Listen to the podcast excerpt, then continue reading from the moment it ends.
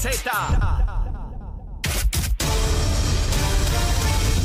Buenos días, soy Carla Cristina informando para Nación Z Nacional. De los titulares, el panel sobre el fiscal especial independiente ordenó el archivo de la querella presentada contra el alcalde de San Juan, Miguel Romero, sobre alegaciones de que mantenía en nómina a empleados fantasmas mientras ocupaba el cargo de senador. Mientras el Ejecutivo Municipal inauguró ayer el complejo de viviendas El Sorsal Apartments en Río Piedras, que albergará a individuos, familias o pacientes de VIH-Sida de escasos recursos económicos. Y en otros temas, el Departamento de Salud y el de Educación anunciaron que el próximo 8 de noviembre comenzará una jornada de vacunación en más de 50 escuelas de la zona sur y oeste del país ante la emergencia provocada por el virus de la influencia que ha causado brotes en los planteles escolares. En temas internacionales, el gobierno de Estados Unidos intentará expulsar a Irán de la principal comisión sobre mujeres de la ONU por algo que calificó como una brutal represión de las protestas que sacuden a la República Islámica desde hace varias semanas, mientras Nicolás Cruz, el autor de la masacre en una escuela de Parkland en Florida, fue sentenciado ayer a cadena perpetua sin libertad condicional. Para Nación Z Nacional, les informó Carla Cristina. Les espero mi próxima intervención aquí en Z93. Sin pelos en la lengua. Es esa otra cultura, la cultura de la violencia, donde ver asesinar a alguien es algo muy sencillo. Leo, Leo Díaz, en Nación Z Nacional, por Z93. Y aquí estamos de regreso, mi hermano. Estamos quemando el cañaveral con el senador Juan Oscar Morales aquí. Y Juan, ya llegó la hora. La recomendación de almuerzo. ¿Qué se almuerza hoy? Mira, un constituyente que aprecio mucho, Ajá. Rafi Martínez, me dice que es pana con bacalao. ¡Uh! Es buena. Pana con y, bacalao. y aceitito, mi hermano. Y un tomatito y una lechuga por el lado, me dice. Y un aguacatito. Ah, olvídate Mi de eso. hermano, pana con bacalao. Cuando yo vivía allá en Sabanayana, en el patio de atrás de la casa, había un árbol de pana allí, mi hermano. Y yo, eh, llegó un momento que, que le cogí como cosa, porque o sea, hacíamos pana un montón, pero a mí me encanta, Ah. me encanta. Una panita suavecita ahí y Buenísimo. bacalao, mi hermano. Bacalao. Mami hacía un bacalao guisado, que aquello mi hermano le echaba huevito y Ah, toda la sí. cosa. Y eso quedaba, digo, después de eso había que dormir como una semana, ¿verdad? Después que uno se metía toda aquella cosa. Este, pero espectacular. Mamita, está en el cielo, está mami. Mira, trajo este pájaro al mundo. Mira, y me he dedicado a fastidiar desde que nací. Pero bueno, a es- de eso se trata. Para con bacalao, esa es la recomendación. Juan, la semana pasada se dio el mensaje del alcalde de San Juan. Sé que estabas allí porque vi, Sí. vi- vi la foto y pude ver la reseña periodística. Eh, me gustaría saber tu parecer, luego de casi dos años del alcalde en funciones, eh, su mensaje y lo, y lo que tú has visto Mira, como, como legislador. Leo, definitivamente te tengo que decir que cuando escuchábamos el mensaje, podíamos reflexionar de lo que recibió Miguel Romero en la capital y lo que ha podido hacer su caminar hasta ahora eh, ha sido extraordinario. O sea, eh, calles asfaltadas que estaban en unas condiciones pésimas. Hemos recuperado las facilidades recreativas. Se han mejorado los salarios de los policías que estaban, eh, ya ustedes saben, el ánimo de los policías aquí, cómo eran tratados. Eh, en adición al dinero, y, qué bueno que, que lo traemos a, a colación, el empleado no solamente lo que pide es dinero, también pide un buen trato, respeto. Y eso en Miguel Romero, ellos han recibido eh, ese buen trato, ese respeto a ese uniforme que tienen los policías. Y Miguel ha podido eh, en, ese, en ese informe informarnos cuáles son los próximos proyectos que van a estar realizando. Y te tengo que decir que hay alrededor de más de 125 áreas recreativas eh, que van a ser impactadas con proyectos grandísimos. Yo te puedo dar uno, que es el que yo estoy contento porque es, un- es uno de mis bebés. El Parque Adolfo Dones Ah, sí, sí, al lado de la Laguna San José. allí, frente al mall eh, de San Juan. Ajá. Allí eh, van a hacer unas reparaciones y van a devolverle ese parque a las familias que iban allí los domingos a compartir, a correr bicicleta con sus hijos. ¿Te acuerdas? sí. Pues allí. Pues eso, después de más de 10 o 12 años de abandono, Muchísimo. pues ese parque se va a poder realizar. El parque Luis Muñoz eh, Rivera, el parque central también se le van a hacer una inversión millonaria y, y así sucesivamente van a estar impactando eh, varias comunidades. Ahora, en la segunda etapa de tus calles al día, donde va a haber una inversión de más de 25 millones de O sea, dólares. Eso, eso se mantiene, eso continúa. Eso continúa. Las calles que faltan Eh, van a llegar. El alcalde Romero va a estar realizando una conferencia de prensa en las próximas semanas, donde va a anunciar todas aquellas comunidades, ¿verdad?, que se van a estar impactando. Eh, y yo le pido, ¿verdad?, a la gente que tengamos paciencia, porque, Leo, son todas las calles de San Juan que están en un estado malísimo. Y yo sé que hay gente que quiere, no, mi comunidad primero. Claro, sí. eh, pero, y, es, y es natural. y es natural, eso es algo natural. Pero eh, de esas comunidades, yo te puedo hablar de Venus Garden. Venus Garden no hay una calle que esté en buenas condiciones. Sí, sí, Se va a como hacer una ca- como caminar en la luna. Aquello es como caminar en la luna. La calle, la avenida Acuario, es la avenida Ajá. más grande que tiene esa área allí, está en un estado Sí, sí. pésimo. Se va, a- se va a hacer una inversión allí, Leo, de 2.7 millones de dólares. En ese lugar nada En más. ese lugar solamente, en Venus Garden, Ujú. 2.7 millones de dólares. Casi 3 millones de dólares Casi en una sola comunidad. En una sola comunidad. Para, que- para lo, lo- lo menciono para que vean el impacto Sí, sí. que hay que hacer en las comunidades que se dejaron desatendidas El por grado, muchos años. el grado de abandono es de Es- tal es de tal- naturaleza. exactamente. Eso es lo que y yo quiero. no, yo, yo no recuerdo ningún alcalde, ninguno, ni PNP ni popular, que haya hecho un programa tan abarcador. No lo ha habido. De, esto no es poner parcho, No. esto es hacer las calles nuevas. Es escarificarla. Es sacar toda la brea vieja y, y- y- y poner nueva. Así es.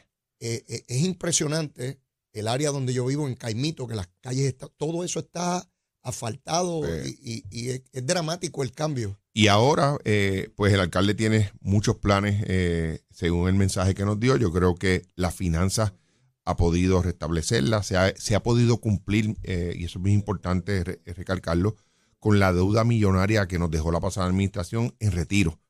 El municipio no pagaba retiro, Leo. 125 millones de deuda con el sistema de retiro. La alcaldesa Carmen Yulín no le pagaba el retiro. Así es, con nombre y apellido. Sí, no, porque Dejó- es que había, esa pasada administración tiene In- nombre y apellido, in- porque sí. si fuera del PNP, Ah, las sí. primeras planas de que el alcalde PNP dejó el municipio Pues esa señora incumplió con su deber ministerial y prefirió no pagarle al sistema de retiro las aportaciones que, que le descontaban a los empleados. más de Leo, 100 millones. 125 millones. Y, y- Y- y- el alcalde estaba... Se tuvo que sentar con retiro, hacer un plan de pago, llegaron a un acuerdo, porque esa deuda Seguro hay que, que pagarla, pagarla. que pagarla. Y el A alcalde, que, a que los que gritan que no se ¡Oh! pague la deuda no dicen ahí que no se pague esa deuda. hay unos que están calladitos, unos Sí, que sí. estaban al lado de ella, que están por ahí, Sí. Eso están Porque calladitos. hay unos buitres en otro lado, pero los otros no son buitres, ¿no? sí, señor. Sí, señor. Pues eso están calladitos, pero eso se ha podido cumplir. Y se, eh, hay hasta superávit en el municipio de, de- de San Juan. Eh, así que eso, eh, yo creo que vamos por buen camino, pero el alcalde lo ha reconocido, lo reconoció en ese, en ese informe.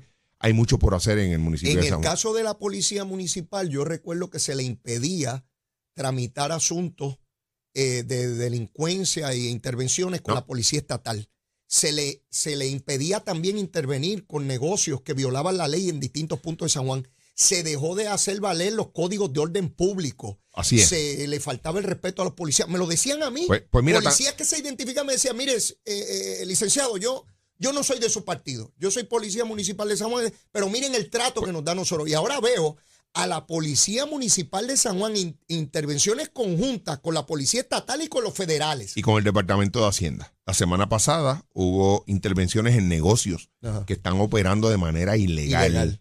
eh, donde han ido a urbanizaciones, han establecido sus negocios, tienen una bocina fuera del Sí. negocio, está hasta las 2 a 3 de la mañana, esa es la verdad, y la policía municipal, junto con la estatal, junto con el Departamento de Hacienda y la Oficina de Permiso del municipio, están interviniendo. Porque aquí hay que poner orden, Leo. Sí, sí. Hay que poner orden. Sí, yo estoy- yo estoy y ese claro es el reclamo de nuestras comunidades. Queremos que hayan negocios, queremos Oh, que haya actividad económica, pero en el marco de la, La ley. Todo la se puede ley. hacer. Todo se puede hacer. Yo recuerdo en el 2016 llegar a comunidades donde personas bien, pero bien mayores, Juan, y tú lo viste, me decían, Leo, hay que hacer algo con ese negocio que está al lado mío. Así es. Eh, Puerta con puerta. Ponen música ahí hasta las tantas, vienen personas que uno no sabe, se forman tiroteos, este, y yo no les puedo decir nada porque me insultan. Pues el, el alcalde Romero está atendiendo esa problemática que llevamos años porque lo que tú dijiste, la ex alcaldesa, las instrucciones que le daba a su cuerpo policíaco era que miraran para otro lado y Que que, no hicieran no hicieran nada. Y tengo que reconocer, porque esto no tiene que ver con partidos. Porque si algo de las cosas buenas que hizo Sila Calderón en la ciudad capital, porque uno puede tener diferencias ideológicas con Sila Calderón, pero fue una gran alcaldesa de San Juan, una persona muy responsable. Y Sila Calderón trajo los códigos de orden público. Excelente, que me parece una... Consciente de esa realidad que se vivía en distintas comunidades donde personas en contra de la ley mantenían actividades ilegales y Sila intentó y logró en gran medida ese orden y que viniera una persona de su propio partido, una alcaldesa igual que ella, a dejarlo sin efecto. Para que ustedes vean que esto no tiene que ver con partidos políticos, esto tiene que ver con funcionarios que sean responsables, que estén conscientes de cuál es la función que tienen en, las posiciones que ocupan. Y, me parece importante establecer ese contraste eh, eh, en ese punto. Eh, Juan, hoy estamos a 3 de noviembre. Un día como hoy, hace dos años, Pedro Pierluisi fue electo gobernador de Puerto Rico. Y hace 30 años, otro Pedro, Pedro Rosselló, fue electo gobernador de Puerto Rico. Me llama la atención, hace 30 años, Juan, estuvo esa elección que para mí fue tan importante y que cambió muchos paradigmas en la política puertorriqueña y en la administración pública. Y coincide con la fecha en que yo fui electo por primera vez a la legislatura de Puerto Rico. Me parece que fue ayer esa elección y ya hace tres décadas que, que se dio la misma. Y uno puede establecer unos contrastes en términos de la política. Yo recuerdo que antes de la elección de Pedro Rosselló, como que las cosas se hacían iguales. Carlos Romero y Hernández Colón representaban una generación de políticos y una manera de hacer la administración pública. Y Pedro Rosselló eh, cambió todo eso, cambió la manera de hacer campaña eh, política en Puerto Rico y cambió también la cuestión de administración pública, donde ya los ciudadanos le requerían una serie de cumplimientos. Antes de Pedro Rosselló, las plataformas de los partidos eran una cosa que nadie hablaba de ella. Eso nadie. Ni si discutía, ¿no? nadie, nadie, nadie hablaba de eso de Pedro Rosselló para acá se discute públicamente, se analiza públicamente los compromisos programáticos de los partidos. ¿Tú recuerdas cuando Pedro Rosselló comenzó? Él iba a rendir cuentas a los pueblos de ese plan de trabajo que él le había sometido a ese mismo pueblo. Eh, y, se llamaba así, rindiendo cuentas. Me acuerdo que se llamaba ese, ese, programa. Yo tuve la oportunidad de trabajar con el exgobernador en la Administración de Seguros de Salud, implementando la tarjetita que en aquel momento algunos criticaban y decían que, eso no funcionaba. Y yo hoy, después de 30 años, la pregunta que debemos hacernos, eh, ¿cambiaríamos el sistema nuevamente al sistema antiguo que teníamos? Nadie, ni siquiera lo ha intentado. lo hablan, algunos lo ah, hablan, pero, no, se atreven a dar el paso. No se atreven a decir al pueblo, te voy a quitar la tarjeta. Porque fue un, programa de avanzada de justicia social. Empoderar al pueblo. Entonces, otra de las situaciones que yo recordaba antier era y tú debes también recordarlo, cuando Pedro tuvo aquella idea de construir el Coliseo de Puerto Rico, donde hubo una conferencia de prensa de una ex representante que ya no está, que había que demolerlo, que eso no servía porque ahí no iba a venir nadie. Así es. Y, cuando usted va allí al centro de convenciones a reunirse, eh, yo le preguntaba a los encargados, y ven acá, y la agenda está, eh, la agenda está llena hasta el 2027, creo que era. Eh, a algo que ellos decían que eso no iba, eso era un elefante blanco. Eh, Pedro fue una persona muy, pero que muy visionaria, muy visionaria. Sin duda. los trabajos, las obras que hizo de justicia social, hoy todavía las estamos disfrutando. Y, fue aún con toda la adversidad de los sectores que oh, trancaban la cosa. Yo recuerdo la composición que tenía el Tribunal Supremo que le detuvo muchísimas obras, entre ellas Ruta el Ruta 66. Así es, así es. Aún con los tribunales aún con los sectores que se oponen a todo y que siguen oponiéndose a todo, hizo eh, el último gobernador que hizo grandes obras de infraestructura y sociales en Puerto Rico, sin lugar a dudas, Mira, fue Pedro Rosselló. Y el último gobernador que revalidó fue Pedro Rosselló. Yo recuerdo, yo, tú sabes que yo soy natural de Jayuya y cuando comenzó aquel tema del superacueducto de traer agua de dos bocas a San Juan, la gente decía que estaba loco, que eso era inaceptable, que cómo iba a pasar, íbamos a secar el lago dos bocas por estar alimentando. Y hoy, si ese, si ese tubo no estuviese hoy, la crisis de agua que nosotros tuviéramos en la zona metropolitana, en la zona de Cagua, fuera brutal. Y todos los directores ejecutivos de acueductos, PNP y populares, lo han reconocido. Todos. Todos. Todos. Han tenido que reconocer. Todo. Tremenda obra de ingeniería. oye, vamos a hablar las cosas como son. Juan, entonces nos comemos las panitas con bacalao. Con bacalao. Y aceitito y. Y un tomatito y una, y una lechuga. Ave María. Y, una rajita de aguacate. Juan, un placer tenerte. Como siempre. déjame hacer una petición. Vanessa, cocíname eso, bacalaíto con pana. Vanessa, besitos en el cuti, te quiero mucho, un abrazote. Bueno, y antes de despedir el programa, tenemos, mire, que buscar qué está pasando con el ambiente, si va a llover, cómo está el tráfico. Vamos con la que sabe, Carla Cristina. Buenos días, soy Carla Cristina informando para Nación Z Nacional. En el tránsito ya se ha reducido el tapón en gran parte de las carreteras, tanto a través de toda la isla como en la zona metropolitana. El flujo vehicular se mantiene de leve a moderado sin grandes tramos de congestión. Hasta aquí el tránsito. Ahora pasamos con el informe del tiempo. El Servicio Nacional de Meteorología nos informa que las condiciones del tiempo permanecerán dentro del rango de lo normal para esta temporada, con algunos aguaceros moviéndose tierra adentro ocasionalmente durante horas de la mañana y los efectos locales en combinación con las variaciones de la brisa marina provocarán que durante la tarde se desarrollen aguaceros y tronadas que podrían resultar en acumulaciones de agua en las carreteras y en áreas de poco drenaje. Además, es probable que tengamos inundaciones urbanas en el área metropolitana de San Juan, producto de una línea de aguaceros que se moverá del este. En horas de la tarde, las temperaturas máximas estarán hoy cerca de los medios 70 grados en las zonas más elevadas de la montaña y el interior y en los altos 80 en las costas. El viento continuará moviéndose del este-sureste a velocidad de entre 5 y 15 millas por hora. Hasta aquí el tiempo, les informó Carla Cristina. Yo les espero mañana viernes en otra edición de Nación Z y Nación Z Nacional que usted disfruta a través de la aplicación La Música en nuestro Facebook Live y la emisora nacional de la salsa Z93. Buen día.